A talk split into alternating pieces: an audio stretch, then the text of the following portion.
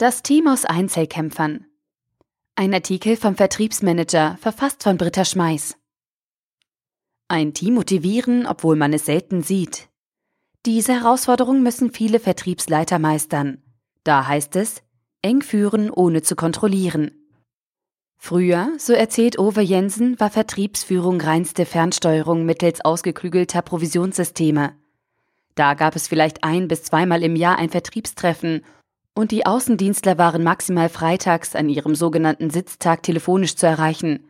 Ansonsten mussten sie fürs Feedback die nächste Telefonzelle aufsuchen, erzählt der Professor für Vertriebsmanagement an der WHU Otto Beisheim School of Management. Das hat sich in Zeiten von Handys, CRM, Videokonferenzen und weltumspannenden Servern zwar geändert, in mindestens zwei Punkten unterscheidet sich ein Vertriebsleiter jedoch auch heute von jeder anderen Führungskraft. Erstens steht er nicht im ständigen Austausch und in unmittelbarer Nähe zu seinen Mitarbeitern und kann daher selten direkt eingreifen.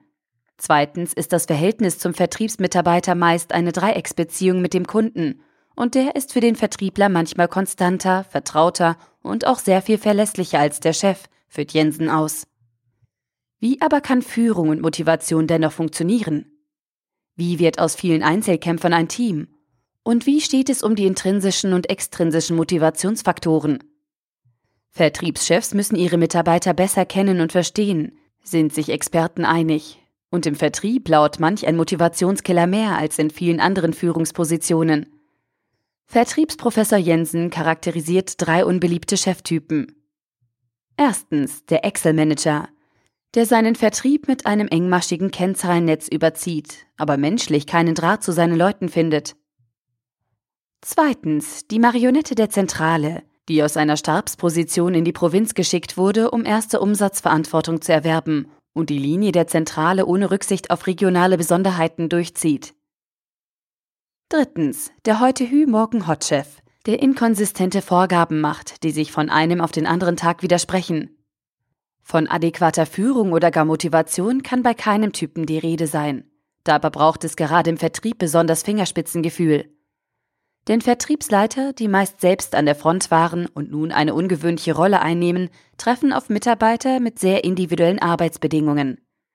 Vertriebler sind in der Regel Einzelkämpfer, ohne strikte Strukturen, erklärt Jan Wieseke, Professor für Sales Management der Ruhr-Universität Bochum. So muss sich jeder Vertriebler selbst organisieren und auch motivieren. Diese Freiheit ist Fluch und Segen zugleich, denn sie bedeutet auch viel Unsicherheit. Darüber hinaus stehe jeder Einzelne unter einem enormen Ergebnisdruck, da seine Leistung einzig an Zahlen gemessen werde. Nicht zuletzt gelte es zu bedenken, dass im Vertrieb häufig der Großteil des Einkommens variabel ist. Für manch einen sind diese Boni alleiniger Antrieb im Vertriebleralltag, was der Sache nicht immer förderlich ist. Lange galt das Boni-Prinzip als ultimativer Motivationsansatz, doch irgendwann kam es in Verruf. Grund dafür? Die Anreize nutzen sich schnell ab. Wie will man noch jemanden beeindrucken, der schon Incentive-Reisen nach New York und auf die Malediven gemacht hat? In Sachen Bezahlung legen Studien nahe, dass ab Jahreseinkommen von 70.000 Euro weder Glücksgefühl noch Zufriedenheit oder Motivation steigen. Auch wenn das Finanzielle nach wie vor viele Menschen reizt und so manchen überhaupt nur dazu bewegt, in den Vertrieb zu gehen, kann es niemals alleiniger Motor sein. Ich bin der festen Überzeugung, dass keine Motivation ohne extrinsische Faktoren funktioniert, sagt der Münchner Motivationstrainer und Business Speaker Steffen Kirchner. Er führt aus, dass jegliche Motivation durch Emotionen entsteht, jede Verhaltensweise Folge von Gefühlen ist. Dabei unterscheidet er zwischen vier Emotionen. Der Stimulanz, beispielsweise Neugier und Kreativität, der Dominanz, der Wunsch besser zu sein als die Konkurrenz, dem Sicherheitssystem, das sich meist in einem ausgeprägten Sicherheitsbedürfnis gerade finanzieller Art niederschlägt, und dem sozialen System, wie man in der Gesellschaft oder auch nur in einer Gruppe verankert ist, wie verlässlich dieses System und wie gut die Arbeitsatmosphäre ist. Jeder Mensch trägt diese Komponenten in sich, allerdings sind sie unterschiedlich stark ausgeprägt, erklärt Kirchner. Daraus ergibt sich die zentrale Führungsaufgabe eines jeden Chefs. Mitarbeiter dazu zu bringen, dass sie gut sind. Dafür allerdings muss ein Vorgesetzter wissen, was seine Teammitglieder antreibt. Für eine optimale Einschätzung arbeitet Kirchner mit sechs emotionalen Grundbedürfnissen, die die Grundlage allen menschlichen Handelns und somit der Leistungsfähigkeit bilden. Erstens Sicherheit. Zweitens Unsicherheit im Sinne von Abwechslung. Drittens Wachstum und Erfolg. Viertens Bedeutsamkeit. Fünftens Verbundenheit. Sechstens Mitwirken und helfen.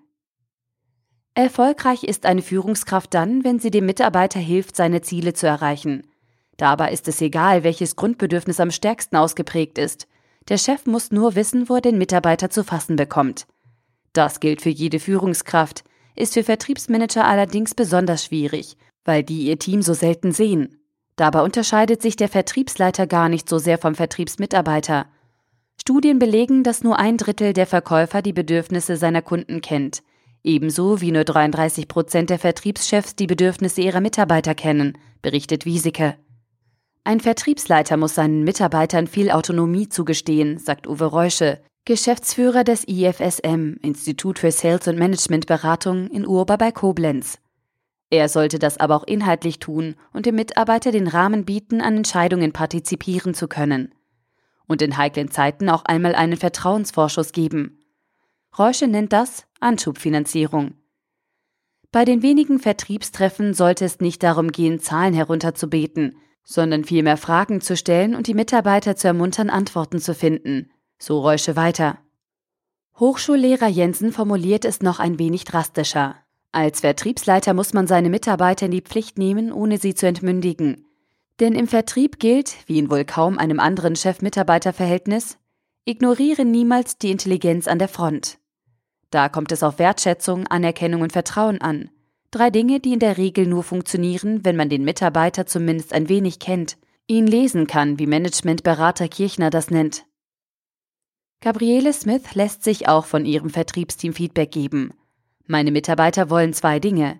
Ich soll ihnen den Rücken frei halten und sie aus der Unternehmenspolitik heraushalten, erzählt die Vertriebsleiterin des börsennotierten Dienstleistungsunternehmen SNP Schneider Neureiter und Partner AG. Ihnen reich über die generelle Marschroute informiert zu werden. Das Klein-Klein interessiere Sie nicht. Außerdem wünschen Sie sich Weiterbildungen. Smith bezeichnet das mit Fordern und Führen. Das kann auch bedeuten, dass sie selbst eingreift, wenn es mal nicht läuft. Der eine hat Probleme mit der Akquise, ein anderer mit dem Abschluss, sagt sie. Wenn die Zahlen dann im dritten Quartal noch immer nicht erreicht sind, nimmt sie den Vertragsabschluss selbst in die Hand und schaut dabei genau hin, woran es lag. Den Bonus und auch den Erfolg nimmt sie dem Vertriebler jedoch nicht ab. Denn Smith setzt auf starkes Teamplay. Auch wenn jeder Einzelne sein Ziel erreichen will und muss, versuche ich den Teamgeist zu stärken. Dafür lädt sie auch schon mal Vertriebler mit Partner und die Vertriebsassistenten zu gemeinsamen Treffen ein, damit sich alle persönlich kennenlernen. Natürlich muss ein Vertriebsleiter auch glaubwürdig und stimmig in seinem Handeln sein, an das Produkt ebenso wie an seine Mitarbeiter glauben sich selbst mit dem, was er tut und was er verkauft, identifizieren. Die besten Verkäufer sind die, die davon überzeugt sind, die Welt mit ihrem Produkt, ihrer Dienstleistung tatsächlich ein Stück besser zu machen, sagt Jensen. Das kann und muss ein Chef dann umso mehr leben und seinem Team vermitteln. Herrschaftswissen und Führung von oben sind da völlig fehl am Platze. Der Artikel wurde gesprochen von Priya, Vorleserin bei Narando.